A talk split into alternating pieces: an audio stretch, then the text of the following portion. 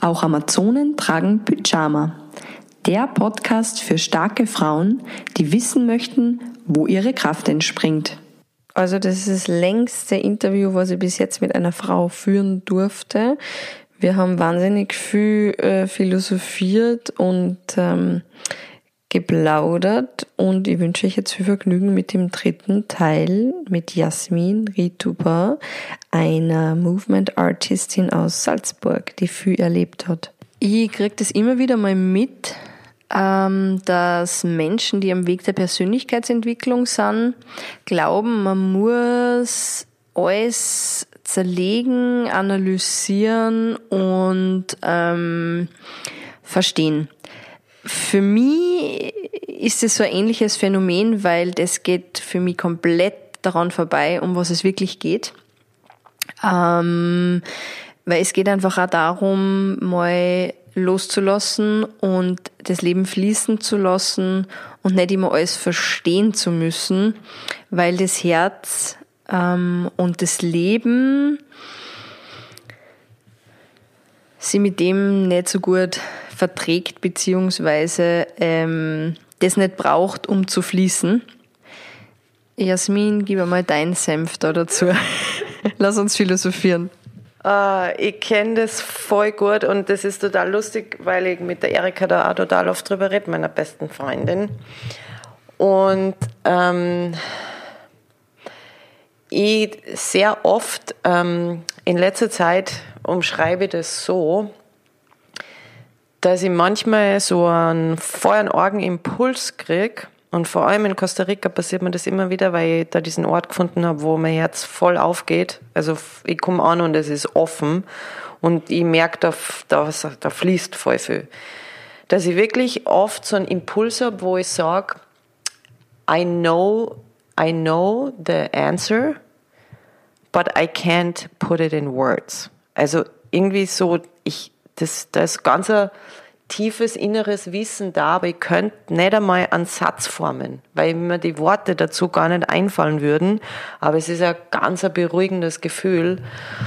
Und das ist eben, dass mit dem Kopf, mit dem Kopf wollen wir immer alles natürlich äh, zerlegen und zerpflücken und, und äh, begreifbar machen. Aber wie du vorhin gerade gesagt hast, auch das Herz braucht es nicht und der Körper reagiert. Der reagiert einfach aus natürlichen Impulsen. Und ich habe mich einfach wahnsinnig lang damit beschäftigt, um meinen Körper so kennenzulernen, weil das für mich das zugänglichere Mittel ist, wie jetzt bei mir sogar die Sprache. Und ich oft da, also ich habe einmal im Monat einen Tag, also das ist manchmal ein bisschen stärker, manchmal ein bisschen weniger, wo ich wirklich aufwache und ich weiß genau, heute, heute kann ich nicht ein erwachsener Mensch in dieser Welt sein. Und für mich ist das voll okay. Ich nenne es dann immer Tiermod, weil ich mich ja dann in Tiermod verhalte. Aber ganz schwierig ist, wenn ich dann zum Beispiel Essen holen gehe und durch den Mirabellgarten schnell zum Heart of Joy und mir nur denke, bitte niemand begegnen. Und dann begegnet es doch jemand und der sagt, hey, wie geht's denn? Und dann kommen gleich fünf Fragen, diese Smalltalk-Fragen. Und es überfordert mich völlig, weil, weil ich gar, also mein innerliches, das will einfach nur sein. Einfach wie auch immer. Und dann kommt aber wieder dieses, ja, wie geht's und was machst und da, da, da und da, da, da. Und ich muss mich wirklich zwingen, um Sätze mit meinen Lippen zu formen und die da rauszupressen. Aber es fühlt sich total unnatürlich an. Warum zwingst du? Warum kannst du es nicht einfach? Hast du schon mal probiert? Das? Ja, es kommt drauf an, bei wem. es gibt auch die Menschen, da kann man nicht sagen, hey, boah, ich kann heute nicht reden, weil die checken das. Also die würden das nicht verstehen. Mhm. Aber ich versuche dem auch immer mehr äh, natürlich gerecht zu werden und eigentlich zu sagen, wie es mir dann geht oder so. Ähm, aber es ist, es ist ein Fakt, der Körper weiß. Und das ist bei Krankheiten oder bei Symptomen, was auch immer, der Körper der reagiert und der schickt uns ganz viele Signale, schon im Vorfeld. Und es liegt, glaube ich, an uns. Und oft ist einfach gescheiter, wenn wir jetzt sagen, wenn wir nicht gleich erstens mal googeln, was das ist und was für Symptome und wenn wir uns jetzt so fühlen, wieder wie das und was das bedeutet, sondern einfach sein lassen. Und oft muss man einfach mal vielleicht grantig sein und das ist auch okay. Und man muss das nicht immer analysieren und gleich drüber reden. Und ich glaube, dass mich deswegen auch oft so, so Therapiesachen ein bisschen abstrecken, weil da will man immer drüber reden. Und ich glaube, reden ist super, aber es gibt auch andere Mittel. Durch das viele Training ähm, und ich weiß, dass du jeden Tag bewegst und wirklich Sachen machst, was ich vielleicht ansatzweise einmal im Monat äh, bei einem YouTube-Tutorial für Yoga probiere, wann überhaupt, ja, einmal im Monat. Ähm, und jetzt bist du sehr, sehr, sehr körperlich. Wie, wie erlebst du deine Weiblichkeit? Äh, ist es für dich schon die Weiblichkeit, wenn man die auf Instagram in einem knappen Panty sieht? Also findest du das weiblich? Ist es für dich schon äh, auch Sinnlichkeit und ähm, oder ist es sexy oder ist es für die einfach nur äh, unter Anführungsstrichen praktisch, weil wenig Wand und deswegen auch wenig Widerstand. Was ist mit Weiblichkeit bei dir, Jasmin? Großes Thema, aber ich hupf gleich, gleich auf das, was du gesagt hast, wenig Gewand, wenig Widerstand. Also ohne Scheiß, das, so hat mein ganzes halb-naked Yoga-Ding angefangen. Ähm, jetzt springe ich schon nochmal zurück aus Österreich kommend, wo wir mit einer gemischten Saunakultur aufgewachsen sind und beim See äh, nackt oder oben ohne, so wie es früher war. Also, und auch bei meinen Eltern daheim, die, die rennen einmal nackt, wenn es draußen schön ist. Also ich bin einfach mit einem sehr freien Nacktbild aufgewachsen. Dann natürlich die ganze Tanzerei, sage ich jetzt auch, ist, ist ja auch sehr, du bist immer mit deinem Körper beschäftigt. Immer. Und im Ballett bist du einfach schon sehr früh mit Ästhetik beschäftigt, mit dieser Art von Ästhetik. Sagen wir mit dieser Art, weil Ballett hat ja ganz eine eigene Art von Ästhetik.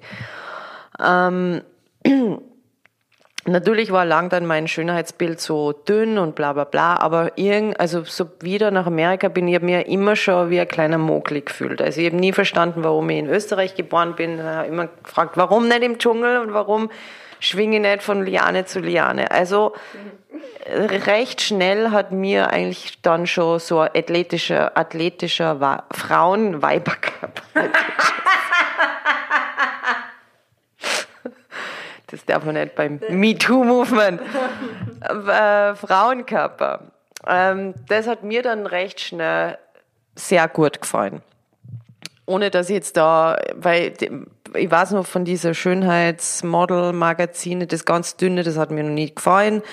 Und ich habe das dann voll cool gefunden, wie er in New York so ähm, bei Alvin Ailey unter Ballett, sage ich jetzt mal, athletischere schwarze Tänzerinnen, die einfach so einen athletischen Körper. Also das hat mir voll gut gefallen. Und dann ähm, bin ich relativ schnell in Amsterdam auch schon so ein bisschen in diese Burlesque Schiene gerutscht. Und Burlesque ist wirklich nicht Striptease, wie man es jetzt so aus dem Stripclub kennt. Das muss man unterscheiden. Bei mir, ich sage jetzt, es ist alles Bewegung. Ich finde, man soll sich so bewegen, wie man sich fühlt. Und ähm, ich habe zu mir den Zugang zu meinem Körper relativ schnell dann gefunden und da hat absolut die, die Change of Location war, hat eine ganz große Rolle gespielt. Also eben, wenn ich da in Österreich blieben wäre, weiß nicht, wie, wie die Mission gewesen wäre, Suche zu meiner Sexualität, aber ganz anders. Also das war in Amsterdam schon mal ein Faktor und dann glaube ich in der Burlesque-Szene der, große Unterschied zu diesen ganzen Stripclubs ist im Burlesque, dass man alle Körper, also ich habe so viele verschiedene Körpershapes gesehen, die alle Burlesque machen. Also von übermolliger Opernsängerinnen-Stil zu ganz magerer, wo du nicht weißt, er oder sie. Also da ist jeder Körper willkommen und das finde ich einfach das Klasse, weil es dann wirklich nicht um den um, um nur die, dieses Ästhetik vom Körper, sondern um die Frau geht, um den Charakter, um die Geschichte, die die erzählt. Oh, das kann lustig sein, das kann dramatisch, pervers, was Gott. Das ist, jeder ein, ähm, tut da halt, wie er, wie er glaubt. Und New York hat mir dann total geholfen und diese Burlesque-Szene, um mich zu finden in meiner Sexualität, in meiner Weiblichkeit. Und das Lustige ist, dass ich da, glaube ich, auch wahnsinnig viele Schubladen, die keine Schubladen sind bei mir, aber ich habe da verschiedene Zugänge. Also ich habe einen absoluten wirklich femme fatale Zugang, wo ich diese Diva und dieses voll erotische, das mir total taugt, weil es ein Teil von mir ist. Aber es ist ein Teil. Dann gibt's den Mogli, äh, Affen, ich bin ein Kobold, Hexe, was auch immer Teil, den ich genauso brauche wie den anderen. Und das sind zwei Typen, die wie Tag und Nacht sind. Also die sind voll, haben nichts miteinander zu tun. Und das finde ich ja genau das Schöne. Und ich glaube auch, dass die ganzen Mädels, die wir im Playboy se sehen, keine Frau hat nur ein, einen Frauenzugang. Das, das hängt, glaube ich, von einem selber ab, wie viel man dann noch also kennenlernen will, wie viel man selber auf die Suche in sich geht. Und das hat mir dann bei meinen, wie ich angefangen habe mit diesen Burlesque Workshops zum geben, wo auf einmal, also wo ich gemerkt habe, das glaube ich, finde ich am, also ich zu unterrichten am spannendsten, weil ich wirklich, das hat was mit Empowerment zu tun und es hat fast an therapeutischen Wirkung, nicht nur diese Tanzschritte, wie es am Anfang war und wie ich mir auch dachte, ja, Entkleiden, Ankleiden und sexy Posen. Das ist alles dabei, aber das geht einfach viel tiefer bei den Frauen. Und ähm, ich finde es auch immer so geil jetzt in Costa Rica. Das war der schönste Valentine's Day, weil den Tag mag ich nicht so wirklich. und ich habe an dem Tag einen Burlesque-Workshop gehalten und ich habe drei Frauen gehabt. Apolin, älter äh, Asiatin und, und eine aus Colorado. Und alle drei sind mit ihren eigenen Backerl und Themen am Anfang kommen und ganz voneinander entfernt. Und mit, also am Ende des Workshops war das, also man hat das nicht glauben können. Das war 100 zu 1. Die Asiatin, die vorher nicht einmal einen Knopf aufmachen wollte, oben, hat ihr T-Shirt in der Hand gehabt und um sich geschwungen und zwischen die Beine geschlagen. und die, die Frau aus Colorado, die halt eine Family Mama ist, die hat am nächsten Tag mir erzählt, dass sie sexuell missbraucht worden ist und dass sie voll den, sie hat sich nicht einmal gewusst, ob sie den Workshop sich machen traut. Ihr sind die Tränen runtergekommen, weil sie gesagt hat, sie hat sich im Spiegel gesehen und sie hat was Schönes gesehen. Und da habe ich mir schon gedacht, wow. Also wenn ich irgend bei einem Menschen sowas auslösen kann, dann zahlt sich das voll aus. Das ist für mich jetzt noch ganz wichtig, weil, wie gesagt, also ich bin ja in einem Beruf, wo es ganz viel ums Kostümieren geht und wo man immer wieder ganz viele verschiedene Kleidungen anzieht, um jetzt das darzustellen, was man darstellen will. Ob das jetzt künstlerisch ist oder, oder einfach nur kommerziell, das finde ich ehrlich gesagt jetzt mal wurscht. Aber ähm, das Interessante ist, dass ich oft, äh, also genau, mein Instagram-Account, ja, da ist sehr viel Nacktheit da, aber immer in für, von mir aus in künstlerischer Sicht. Das kann auch jeder sehen, wie er will. Das, da bin ich ja gar nicht. Äh, ich will ja jetzt nicht, dass das jedem gefällt. Bitte Leute, habt verschiedene Meinungen, das ist ganz wichtig, aber ich muss hinter dem stehen, was ich, was ich preisgebe, weil ich mache das nicht, weil ich mir denke, ah, ich mache jetzt wieder irgendeine nackte Pose. Okay. Werden sich viele denken und ist auch voll okay. Wie viele Follower hast du? 19,4k. Also a lot. Da werden sicher viele Männer dabei sein. Genau. Aber, und das ist lustig, dass du das sagst, weil es hat mich vor ein paar Tagen wer gefragt, die, die Kommentare, die jetzt wirklich überhaupt nicht gehen und die voll sexistisch sind, halten sich voll in Grenzen. Mhm. Wirklich. Und das hat dann auch damit angefangen, dass ich mir früher auch so Leute mal angeschaut habe und denke, die schreiben immer voll viel bla bla dazu. Aber ehrlich gesagt, ich, ich versuche selber, ich, ich gehe da voll intuitiv, welches Foto tue ich jetzt posten. Und dann gehe ich kurz rein und versuche mich auch nochmal zu erinnern beim Shoot oder wie sich das anfühlt, wenn ich in der Pose bin und was das mit mir macht. Mhm. Es ist nicht, um jetzt einfach, ich flex jetzt alle Muskeln, auch wenn man das macht, es tut im Körper was, weil die ganze Arbeit, die man da reinsteckt, um die, die Muskeln aufzubauen, das tut innerlich wahnsinnig viel.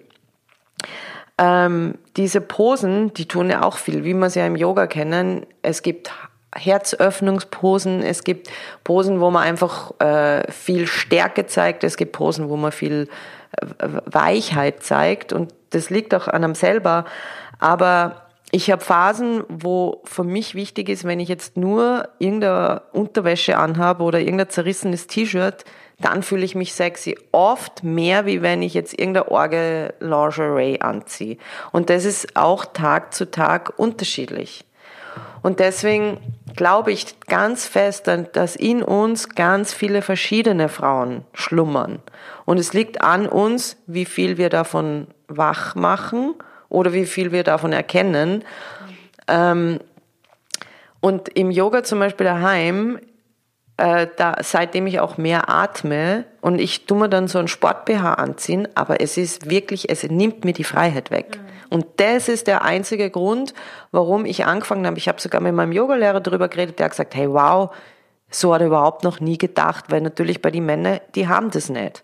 Ich habe gesagt, bitte, die ganzen Sport-BHs, die werden immer fester, weil du ja immer dünner sein willst und da vorne immer alles mehr hochquetschen. Mhm.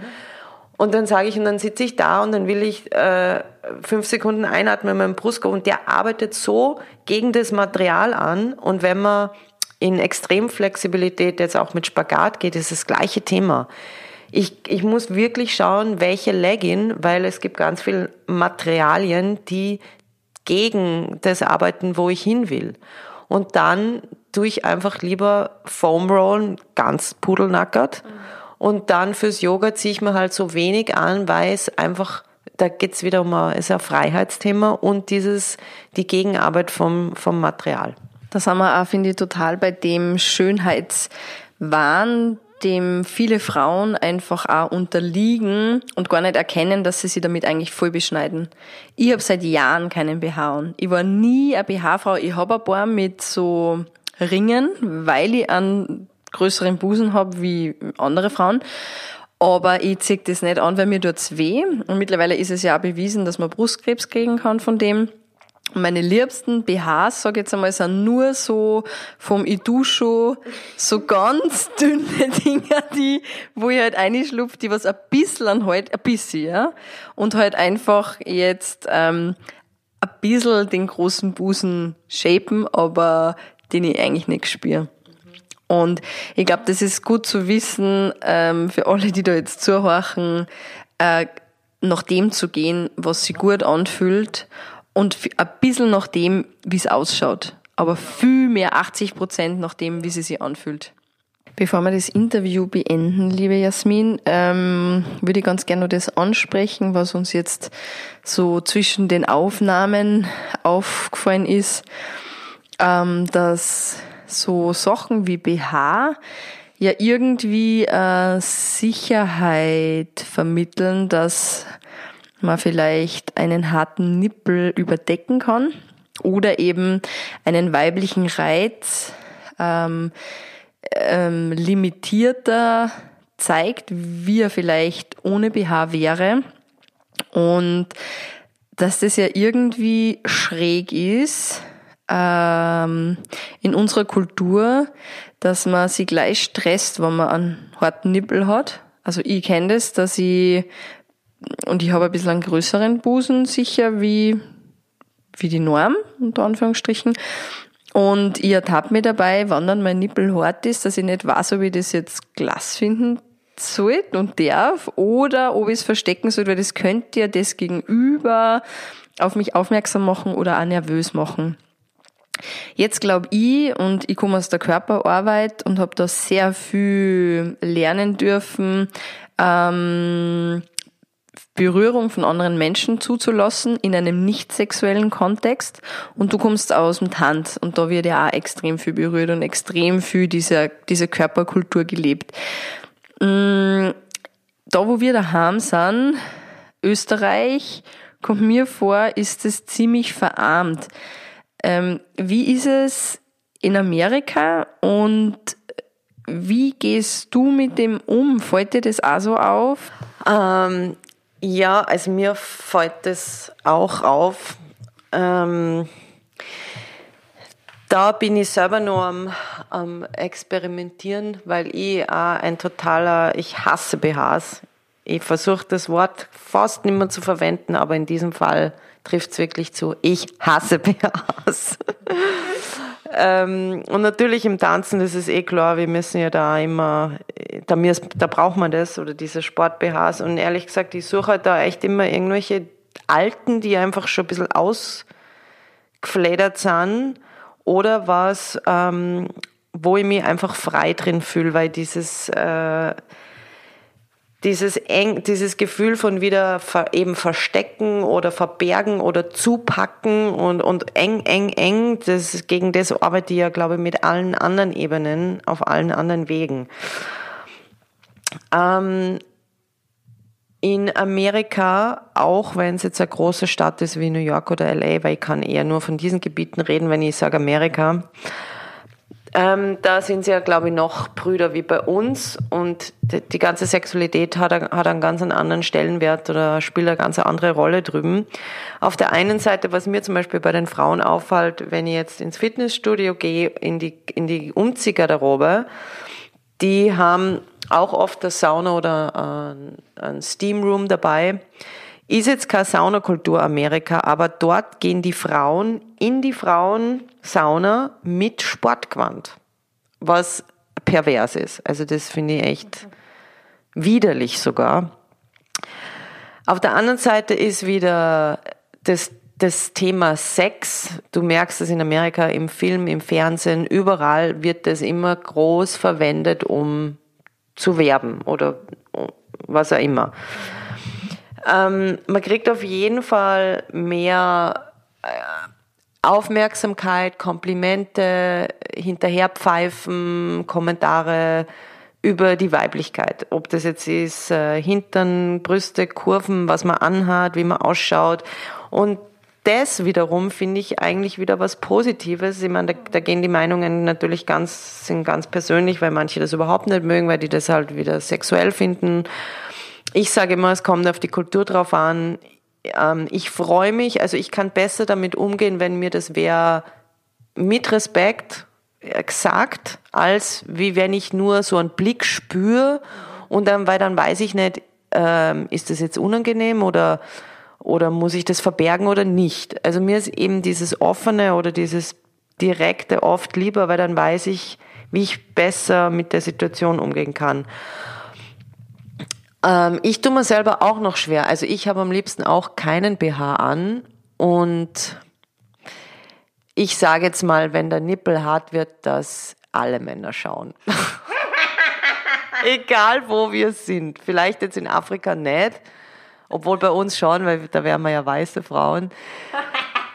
ähm, das ist wirklich ein Thema, das ja, das, das, wir, das haben wir noch nirgendwo geschafft. Vielleicht, ich sage jetzt mal, diese Festival-Community, wo die man jetzt vielleicht auch sagen, moderne Hippies oder Leute, die wirklich der Realität, der jetzigen Realität entflüchten, also da kenne ich wirklich auch einige und ich, ich werte das auch überhaupt nicht mehr ab, weil ich verstehe es. Ich bin auch darauf gekommen, dass ich mit der ganzen Arbeit, die ich mache, eigentlich auch ein bisschen ein Realitätsflüchter bin oder in meine eigene Realität mehr eintauche. Aber in der Szene, sage ich jetzt mal, ist es ähm, ist das Nippelthema absolut da und wenn, würde ich sagen, sind es die, wo es, also wo ich es oft sehe und wo es voll schon akzeptiert und integriert ist. In einer sehr künstlerischen Community, wo einfach der Körper eine andere Rolle spielt, wo man sich gern kostümiert auf verschiedene Arten, wo man gern den Körper bemalt, beschmückt. Ähm, aber überall sonst sage ich auch noch und ich weiß auch nicht wie, noch, wie ich damit gescheit umgehen soll. Ich hätte gern keinen BH, das steht fest. Was ist das für ein Festival? Ich wieder hin? Das ist zum Beispiel Envisions in Costa Rica. Und Burning Man ist wahrscheinlich eins der Aushängeschilder.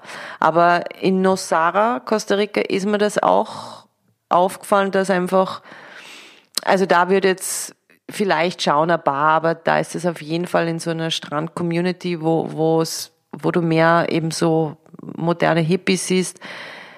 Da würde ich jetzt sagen, habe ich öfter schon mal gesehen, Leute, die einfach dann kein BH und dabei anhaben, wo das schon ein bisschen integriert, also wo, wo das schon normal ist. Ähm, ja, ich glaube, je mehr Körper ein Alltag ähm, oder je mehr Körper im Alltag, das heißt einfach auch einen normalen Umgang mit Umarmungen, mit Bussis, einfach mit liebevollem Umgang, desto weniger Tabu. Und ähm, ja, deswegen, liebe Menschen da draußen, wenn ihr Körperarbeit, Körpertherapeuten kennt, macht's das, lasst euch viel berühren ähm, ja, lebt diese verschiedenen Facetten des Frauseins, ähm, sucht euch Beziehungen, die das zulassen und ja, genießt es, weil ich glaube einfach wirklich, wir haben so weit einmal nur dieses eine Leben. Mal schauen, ob wir wiedergeboren werden. Das sehen wir dann, wann wir es werden. Ähm, ja, liebe Jasmin, danke, dass du da warst. Ich bin sehr gespannt, wie es bei dir ab Juli weitergeht, wenn du äh, dieses ähm, Las Vegas hinter dir hast. Dann ähm, geht's weiter mit LA. Ich wünsche dir für das alles Gute. Und ich freue mich sehr, dass wir uns heute mal ein bisschen näher und intensiver kennenlernen haben können. Ich freue mich auch total und ähm, sage auch vielen, vielen Dank. Und ich finde auch immer total cool, wenn man diese Fragen wieder gestellt bekommt, weil man dann selber auch wieder nachdenkt und äh, es verändern sich ja immer wieder Sachen und es ist einfach gut, wenn man selber sich mit diesen Themen immer, immer wieder beschäftigt. Das ist wichtig. Hey Amazone, wenn dir der Podcast gefällt, dann kommentier und teile ihn und besuch mich unter theresamichael.com, Facebook und Instagram.